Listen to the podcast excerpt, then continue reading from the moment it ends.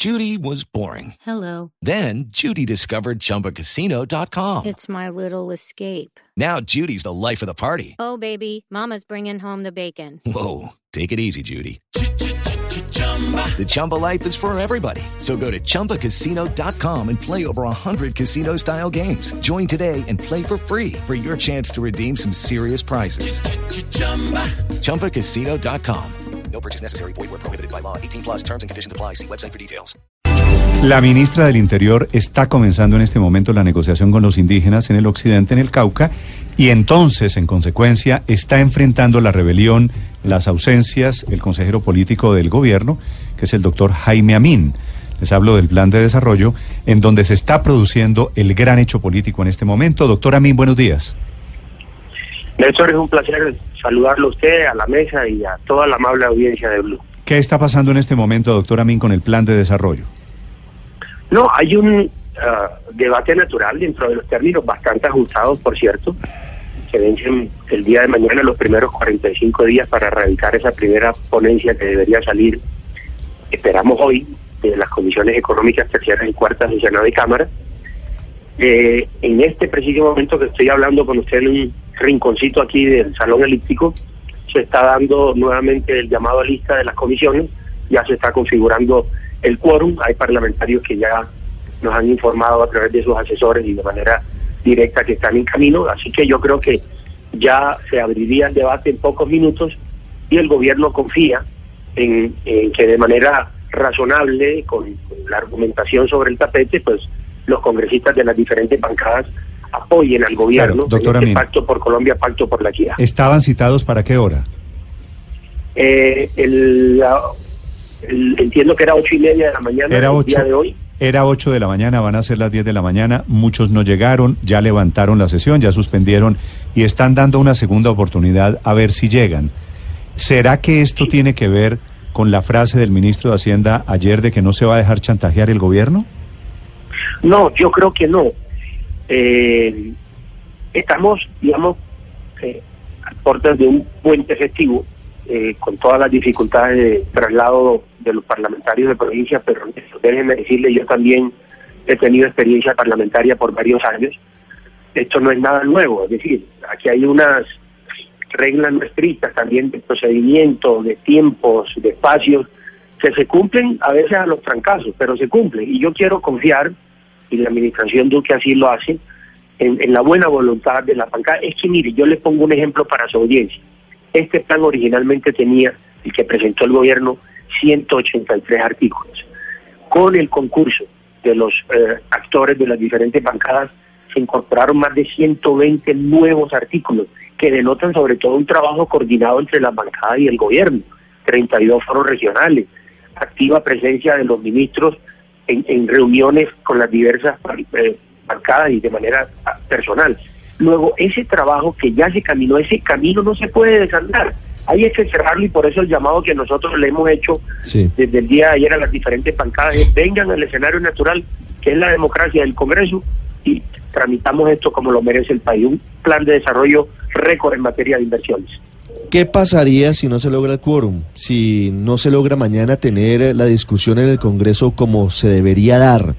¿Cuáles son los pasos Está- siguientes para el plan de desarrollo, No, doctor Amin? eh, eh, eh, está escrito cuáles son las reglas en la ley del plan y en la constitución. De suerte que cualquier gobierno, por supuesto este, tiene eh, un colchón de seguridad eh, de adelantar ese plan plurianual de inversiones, que en el caso del gobierno Duque es más de 1.100 billones de pesos, una cifra récord, un incremento de más del 30% con relación al plan eh, de desarrollo del gobierno anterior. Y pues sí, esperamos que se apruebe, repito, con el concurso del, del Congreso, que es lo que espera el gobierno, pero si eso no pasara, que no queremos ese escenario, pues está el colchón de seguridad que el gobierno lo puede adoptar por decreto, el que originalmente presentó. Pero, pero doctora Min, solo podría aprobar el plan de inversiones, no el plan de desarrollo como tal.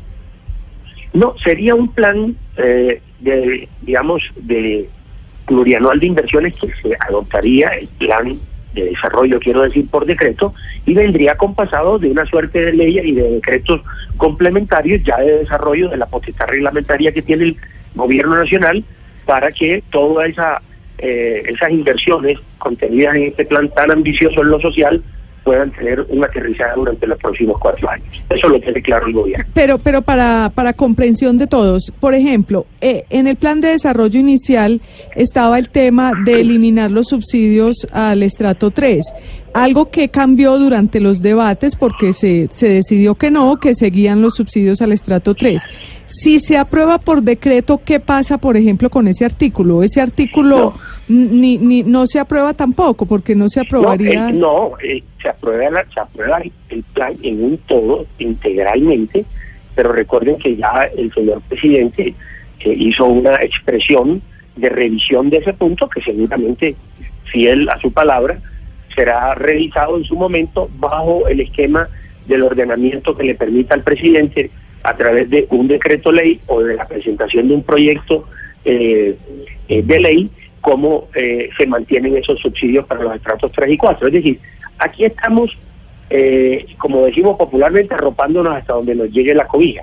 Queremos que este eh, Congreso nos apoye y sobre todo que le dé una validación a todo ese trabajo que el mismo Congreso hizo. Sí. Es que adelantar 1.500 o 1.600 proposiciones hasta aterrizarlas en 120 o 128, que son creo el número exacto, pues lo que indica que hubo un gran trabajo responsable de las bancadas del Congreso, incluyendo hasta la bancada de la Alianza Verde, por ponerle un ejemplo, que tiene unas proposiciones, las- también las de cambio radical, con 25 incorporados en el, en el articulado de la ponencia presentada, Sí. y yo creo que todo este trabajo bien vale la pena que se rescate el día de hoy dando el, banderazo Pero- final al plan de al plan de desarrollo. Pero doctor Amin, si se aprueba el plan de desarrollo por decreto, ¿qué pasaría, por ejemplo, con el eh, plan de rescate a Electricaribe, que según tengo entendido viene en, en el plan de desarrollo modificado, eso de la sobretasa a la tarifa de energía para estratos más altos y elevar los topes para que las empresas puedan eh, comprar los activos de, de Electricaribe, entre otras medidas? ¿Qué pasaría con el Sí, futuro de no- Electricaribe? Nosotros,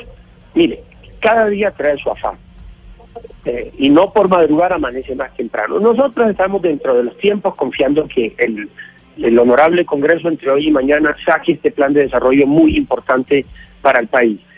Y, y ya, si desafortunadamente no fuese así, hemos explicado que hay un colchón de seguridad que sería adoptar vía decreto presidencial el Plan Nacional de Desarrollo con los ajustes que haya que hacer. El gobierno siempre tiene eh, alternativas legales para poder eh, solventar la situación de mucho de lo que está allí en el plan conforme ha venido siendo discutido con el Congreso. Doctor Amin, a ver, ¿cuánto de esto tiene que ver con la objeción de la JEP o cuánto tiene que ver con las exigencias de longaniza y mermelada? No estamos mezclando peras con manzanas. Yo creo que el señor presidente Duque, desde que era candidato y ya como jefe del Estado, ha sido eh, un hombre que ha mantenido una coherencia intelectual en el discurso, en la acción del gobierno.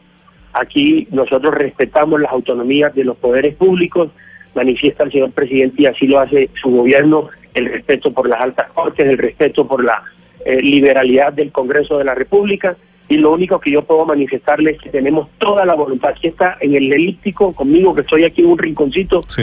eh, pero allá afuera está eh, en, en el salón todo el gabinete y tenemos toda la disposición de hacer el debate en las horas que resta del día. Doctor, doctor Amin, una pregunta final. Esto que le están haciendo a usted, que hoy está en el gobierno, que antes estaba usted en el Congreso, usted fue senador hasta el último periodo, ¿no es lo mismo que ustedes, cuando eran oposición en el Centro Democrático, le hacían al gobierno de Santos?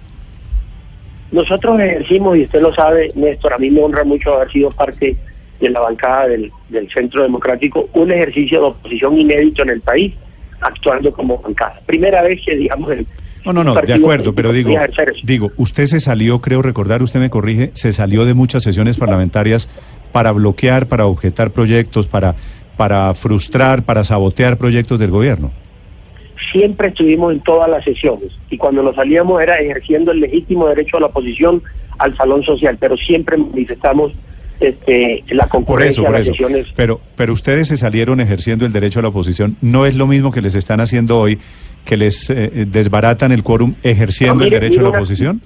Aquí hay una pequeña diferencia. Eh, usted sabe que hay un nuevo estatuto de, la, de las bancadas de la oposición y conforme al 7 de septiembre, que fue cuando se declararon eh, como partido de gobierno, el Partido Centro Democrático, los conservadores y los cristianos, acuérdese que el y, y el partido de la U, acuérdese que esos cuatro partidos son bancada de gobierno y los liberales y cambio radical independientes, es no son oposición, lo han venido acompañando en muchas iniciativas al gobierno, que es lo que nosotros esperamos que se materialice en la mañana hoy. Hay muchas, Néstor, yo no puedo decirle porque no nos faltaría tiempo, pero usted no se imagina cuántos de esas 128 proposiciones provienen de, provienen de Cambio Radical, de la Alianza Verde, del Partido de la U, de los cristianos, en fin, yo creo que aquí han concurrido de manera libre y autónoma todos los partidos y por eso nuestro llamado respetuoso a que nos acompañen con su voto el día de hoy.